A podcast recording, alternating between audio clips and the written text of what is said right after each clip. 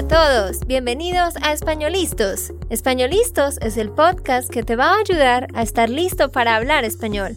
Españolistos te prepara para hablar español en cualquier lugar, a cualquier hora y en cualquier situación.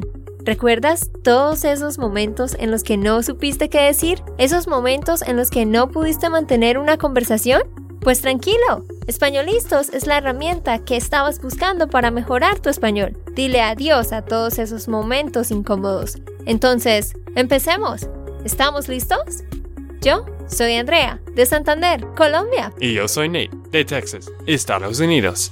Hola para todos, esperamos que estén muy bien. Bienvenidos a otro episodio más de Españolistos. Y hoy les tenemos algo bien interesante porque tenemos dos invitados. Son una pareja que ha estado enseñando español ah, por muchos años, pues ya están jubilados, pero enseñaron español por muchos años. Ellos también escribieron un libro y pues están aquí para compartirnos su historia. Espero que ustedes disfruten este episodio porque nos van a escuchar hablando naturalmente. Y quiero darle muchísimas gracias a Ryan Young, que es un parcero de nosotros, y él fue quien nos recomendó a estas espectaculares personas que tenemos aquí. Bienvenidos, Laila y Albert, ¿cómo están? Muy, muy bien, gracias, y muy alegres de estar aquí. Y como digo yo, más viejo que ayer. Gracias por acompañarnos hoy.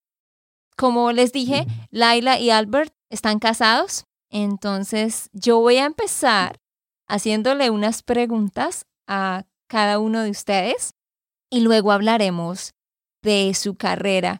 Así que, Laila, cuéntanos, ¿de dónde eres tú? Bueno, yo nací en Buenos Aires, Argentina, pero no soy argentina, argentina, argentina, ah, porque mi mamá es, era de Noruega y mi papá de los Estados Unidos, pero se conocieron en Montevideo, Uruguay, y se casaron y luego nos mudamos a Buenos Aires y allí me crié. Y salimos de Buenos Aires, creo, cuando yo tenía ocho, nueve, sí, unos nueve años más o menos pero por eso tengo raíces y hablaba a la Argentina con el yo y lluvia y calle y todo eso, pero los niños, cuando nos mudamos a México, los niños se burlaban de mí por hablar tan raro. Entonces eliminé eso de mi español y empecé a hablar más a la mexicana. Y lo interesante es que cuando estaba en México era actriz en una película de Walt Disney. ¡Wow! ¿En serio? Una película, sí, en, español y en inglés. ¿Cómo se llama la película de la que hiciste parte? Sí, The Littlest Outlaw es el nombre en inglés. Y el pequeño, creo en, español, el, pequeño, proscrito. Proscrito en español. Sí, pero yo no era, es otro Andrés Velázquez, que era el niño, eh, el outlaw. Ah, pero tú, tú estuviste en la película.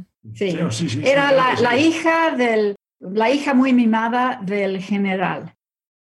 Albert, ¿tú de dónde eres? Cuéntanos un poco sobre ti. Sí, nací en Virginia.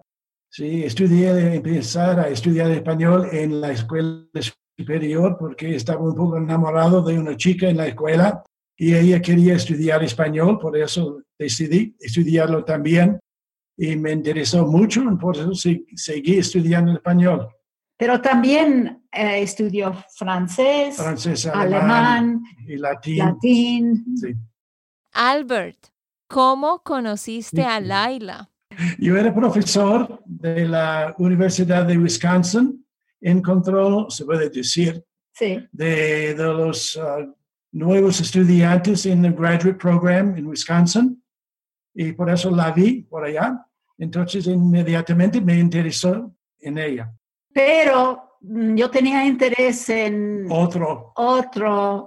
Entonces fue un poco complicado al principio. Empezó de una manera bastante lenta la relación. Pero hace dos días celebramos nuestro aniversario de 53 Tres años. años. Entonces, El miércoles. Yo solamente tengo tres años de casada. Me faltan casada. 50. Felicitaciones. Gracias. Pero, so, su aniversario 53 de casados o de conocerse en total. de casados. De casados. Qué Entonces- chévere. Y entonces, ¿cuántos años tenías tú, Albert, cuando ustedes se hicieron novios? Como 26, 27 años por allá. Ahora tengo 80. Eso por eso. Ah, ok. ¿Y cuántos años tenías tú, Laila? Bueno, 22, Cuatro años más joven que yo. sí. Interesante, qué chévere, qué chévere. Los felicito de verdad. Qué bueno. Y cuéntenme, ¿por qué empezaron a enseñar español o cuándo empezaron a enseñar español y por qué? ¿Quieres empezar tú, Laila? Bueno, por, por haber, ah, haberme criado en Argentina y haber vivido en México, siempre me interesó mucho la cultura de estos países También a y luego pensé, "Mm, esto sería interesante también aprender más de la lengua y más de la literatura y cultura y todo. Y seguí estudiando y la idea de ser maestra empezó cuando tenía como cinco años. Yo siempre quería jugar la maestra. Entonces fue algo que se desarrolló casi por su propia cuenta. Y me encanta, siempre me encantó enseñar y la lengua me, me fascinó y así seguí. So, ¿Tú fuiste a la universidad para ser profesora de español? Primero a una, un colegio, universidad, Universidad, uh, universidad. Wils- Wilson College En um, Pennsylvania. en Pennsylvania y recibí buenísima educación ahí. Sí. pero era pequeña esa escuela. Y luego me fui a la Universidad de Wisconsin, donde conocí a Al para la maestría. Y allí aumentó muchísimo mi interés y esta es lo, esto es lo que yo quiero hacer. Claro, qué chévere. Así que estuviste enseñando español tú, Laila, en universidades o también como la secundaria o... No, siempre ha sido, yo no sé por qué, ah, pero siempre ha sido en universidades Sí, sí. y era asistentes, teaching assistant en la Universidad de Wisconsin. Allí tuve mucha práctica porque tenía clases y me vigilaban y me ayudaban, mentores me ayudaban. Y luego busqué trabajo y salió todo, todo bien para mí. Qué chévere, qué chévere, Y qué también, chévere. y también recibió premios por ser buena profesora. Pero él tiene una pared entera. Si, si Oh, los no, no. pusiéramos en la pared, pero él no te puedes imaginar la cantidad de premios que ha ganado por ser outstanding professor, etcétera, etcétera. Wow, Increíble. Qué bueno, qué bueno, qué bueno. Entonces cuéntame ahora tú a Albert, ¿cuándo empezaste a enseñar español? ¿Por qué? ¿Dónde enseñaste? Ujú. Te- Siempre he tenido interés en español. La historia de España, por ejemplo, y después la historia de los países sudamericanos. Entonces, estudié mucho, leí mucho, por eso ahí creció mi interés y estudié español en la escuela secundaria, después en la uni- Universidad de Richmond, en mi especialización, y después fui a Graduate School, Wisconsin, y recibí mi doctorado ahí en español. Wow, un doctorado en español, qué chévere, qué chévere. El maestro de la gramática. y entonces, Albert, ¿tú estuviste enseñando también siempre en la universidad? Sí, sí, 37 años. ¿En diferentes universidades o en la misma? Primero, Universidad de Wisconsin, por un año, después me mudé a Virginia y Universidad de Richmond. Ah, ok, ok, muy bien. Y, pero sé que ustedes, pues, están jubilados ahora, ¿no? Laila, ¿hace Sí. cuánto tiempo se jubilaron? ¿Hace cuántos años? Bueno, um, En, en, de la universidad sí, fue en en 2000. 2000. Estamos Sí. jubilados 20 años. Pero lo de los libros continuó. Sí, sí. Él Y siguió varios, escribiendo. va- varios años más. Ok, so, gracias por mencionar eso, porque es la siguiente cosa que yo quería mencionar, que eh, Laila y Albert han escrito varios libros. El más conocido se llama Dicho y Hecho, que es un libro Sí. muy popular. Ellos nos, nos van a contar sobre eso, porque ellos estuvieron escribiendo libros para personas que aprenden español. Y como lo acaban de decir, después de jubilarse, siguieron con lo de escribir libros.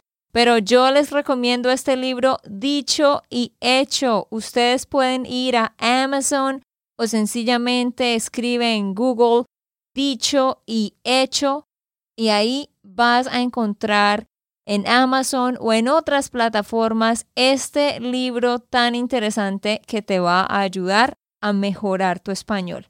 No, es, es bueno también apuntar la edición, porque hay como minim- On- 10 o 11, 11 ahora. Ediciones. Sí. So, ¿cuál edición recomiendas tú? La última, ¿sí? La, la última, pero ahora otras autoras están encargadas, porque yo ya me jubilé de ese trabajo, y, pero son buenísimas las dos. Sí. y ellas continúan con el libro. Entonces, las versiones más recientes, Mm, ah, del 10 y del 11, son más de ellas que de mí, y, mm, pero antes de eso. Y los dos trabajamos en... En las primeras cinco o cinco- seis ediciones. Sí. ah, Y luego Al- Alberto era jefe del departamento de lenguas y tuvo que abandonar un poquito porque el trabajo de libros es Uh, increíble. los consumió. Sí. Me imagino, me imagino. Entonces yo seguí con otros profesores. Me imagino. Entonces, sí, para ustedes, los que les interese, se los recomiendo, dicho y hecho. Eh, realmente es el mismo libro, solo que tiene algunas modificaciones, como Laila lo dijo, en las recientes ediciones más recientes, pero pues ya en, en internet ustedes verán cuál edición quieren conseguir o cuál edición está disponible para que la puedan comprar. Pero esto está bien interesante. A ver, yo quiero saber cuál fue el primer libro que escribieron y por qué pensaron en escribir un libro. El primer libro que escribimos es- se llama Dicho y Hecho. Después escribimos una- un segundo libro que se llama Vida. Vida, Experiencia y Expresión. Y Laila también después escribió otro libro que se llama Con brío, Con Brío. sí. Pero lo interesante, Andrea, es que ah, el- la primera edición que salió en el 81, 1981, la escribimos en un viaje por México en uno de esos campers color anaranjado. Volkswagen. con uh, dos niños de dos años y de cinco y eh, durante todo ese viaje escribimos la primera edición de Dicho y Hecho ¿Qué? En México. en México. ¿Cómo es Sí, posible?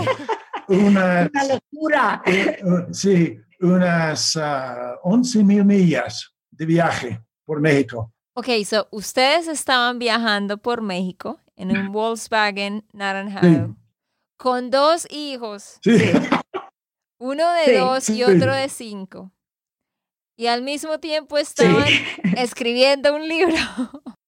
Cuando hay voluntad, se logran las cosas, ¿no? Así que, bueno, sí, sí. Seguro. ¿quién tuvo la idea de escribir ese libro? De veras, eso es muy difícil decir. Yo creo que los dos a la vez. Porque estábamos reescribiendo los libros que estábamos usando. Sí. Él lo estaba haciendo en una universidad, yo en otra. ¿Y de- por qué estamos trabajando tan duro, reescribiendo todo? ¿Por qué no escribimos nuestro propio libro? Y entonces, eh, Laila, ¿puedes explicar de qué se trata este libro dicho y hecho? ¿Qué enseñan ustedes ahí? ¿Cuál es el enfoque? Ah, pero queríamos un libro más sencillo, queríamos vocabulario unido no Temático. Una, temático, no una lista de abrigo, perro, lo que sea así. Queríamos un componente visual muy, muy fuerte y es, en eso éramos un- los primeros en, en hacer eso. Y ah, Y muy enfocado en los estudiantes, no en el profesor. Pa- Para nosotros, el estudiante es el centro de la clase. Y buscamos, tardamos dos años en encontrar una empresa. Y como siempre pasa, entregamos, mandamos copias y todo, nada, nada, nada. Y de repente, una compañía muy famosa y buenísima, John Wiley and Sons, ah, nos contrató. En el 79 nos contrataron, entonces seguimos puliendo el libro y todo, y en el 81 salió la primera edición. Oh, son 1981. Fue la primera edición de Dicho y Hecho. Entonces, este libro tiene como conversaciones y diálogo, pero todo en contexto y con imágenes. Sí. Qué chévere, qué chévere. Y también tuvimos que desarrollar laboratorio, cuaderno de ejercicios. Todo eso era antes de la época de computación y todo lo que se hace ahora para los libros en la computadora. Es, in- es increíble. Muy Claro, complejo. claro. Ustedes estaban innovando bastante, ¿no? En ese momento. Y, y entonces... Era la idea. y entonces, ese fue el primer libro. Pero Albert, tú mencionaste dos libros más. ¿Me puedes contar sobre el segundo libro? ¿Cuál es el nombre y, y de qué se trata? El segundo libro se llamaba Vida, Experiencia y Expresión. Un libro para estudiantes del segundo o tercer año de conversación. Y después de eso te- tenemos, eh, Laila Bueno, escribió un- otro, una cosita Ah, sí. más. De ese libro contenía cuentos. tomados de la, de la literatura e historia de Sudamérica y España. Sí. Ujú. y era muy interesante en ese sentido. Y el tercero es, ah, lo escribí con una colega, Conchita Lucas Murillo, que es de España, y es, era, ah, es, ese libro está en la tercera edición ahora y entrando en la cuarta, y es más para ah, no el estudiante tradicional de universidades que sale de high school y luego entra en la universidad, sino personas que trabajan y um, más maduros y en commun- uh, community Community college. colleges y uh, Ujú. que necesitan, quieren aprender la lengua. Entonces hay un énfasis diferente en con brillo. Ok, ok. Entonces tenemos Dicho y Hecho, primera edición en 1981. El siguiente fue Experiencia y Expresión, que tenía cuentos de la literatura y la historia de España y Latinoamérica. Con dos libros y trabajo de tiempo completo, eh, hijos y todo, no podíamos continuar con dos libros en aquel entonces. Entonces tuvimos que abandonar el, nos quedamos con dicho y hecho y tuvimos que abandonar vida. Va- varias universidades lo usaron varios años, pero luego ya, Ya, ya no pudimos. ya. Demasiado trabajo. Me imagino. Porque es trabajo de tiempo completo, eso de libros. Me imagino. Sí, de veras. ¿Y qué pasó con el tercer libro de Con Brillo? ¿Está todavía Sí. disponible? Mi colega, sí, ese es much- varias universidades y community colleges lo usan y está en tercera o ya entrando cuarta edición y con la misma autora Conchita y somos muy amigas, además de ser coautoras. Um, y yo empecé ahí con ella en la primera edición, segunda edición, tercera, y luego yo ya también quería jubilarme, entonces ah, ahora estoy gozando de más libertad. Me imagino.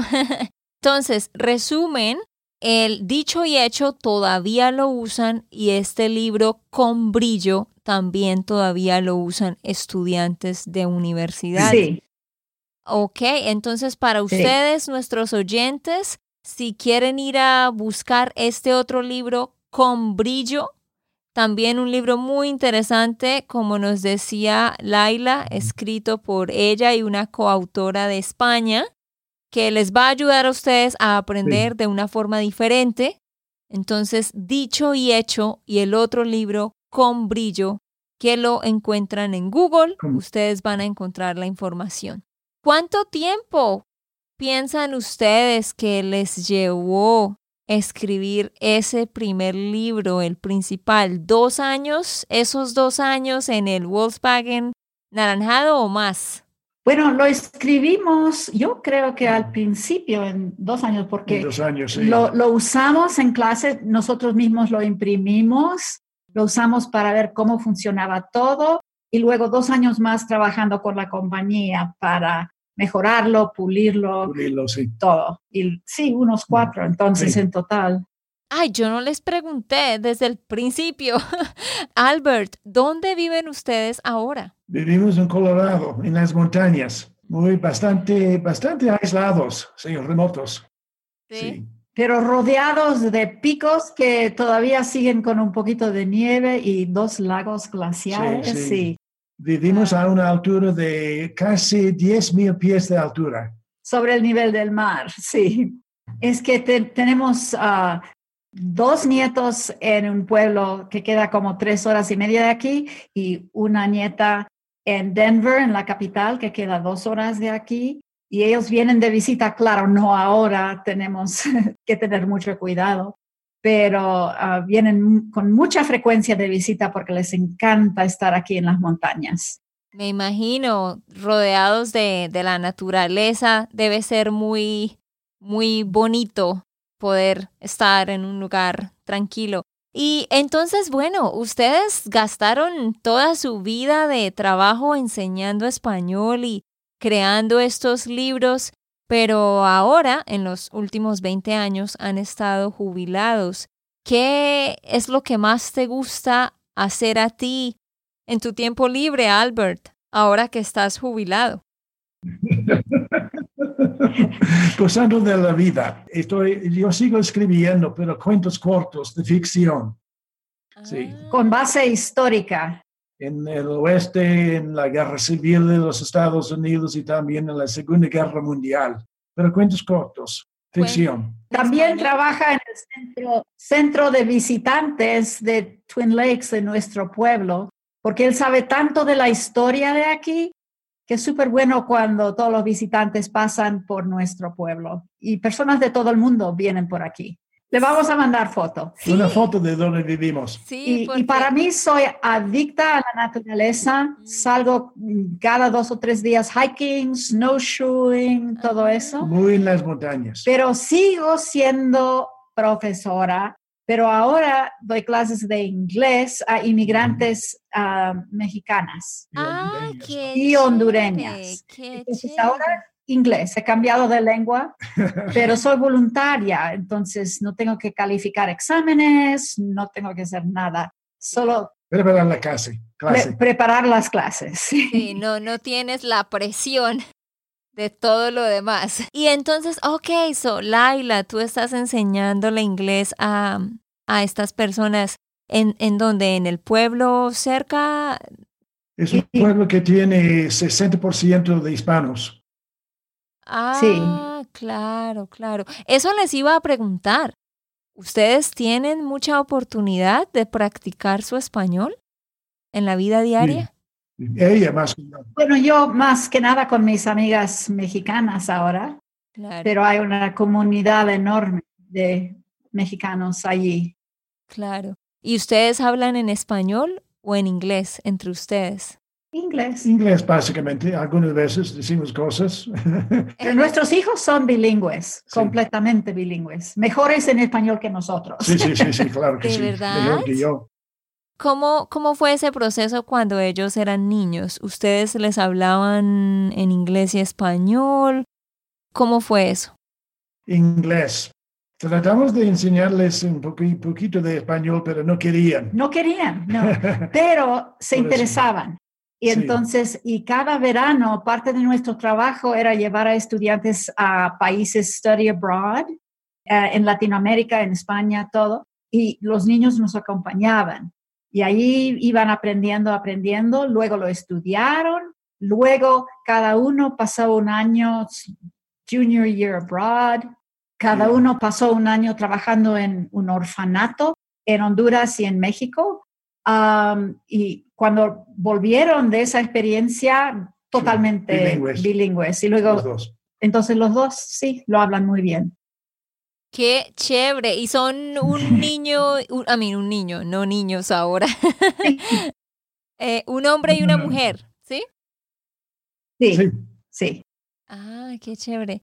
No, pues qué, qué genial la, la historia de ustedes, muy, muy interesante.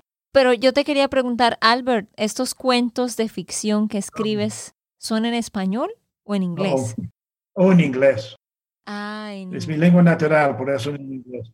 Claro, sí. claro. O sea que a ti siempre te ha gustado escribir, siempre te ha gustado escribir, sí. crear. Sí. Ok, muy bien. ¿Y a ustedes les gusta viajar mucho? Bueno, no ahora, pero en general viajan bastante.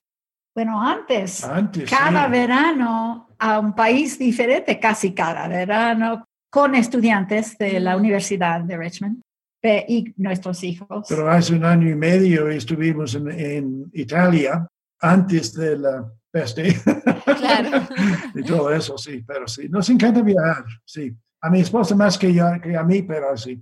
Ah, no le gustan los aviones. Ay, Ah. odio los aviones. sí, ¿por qué?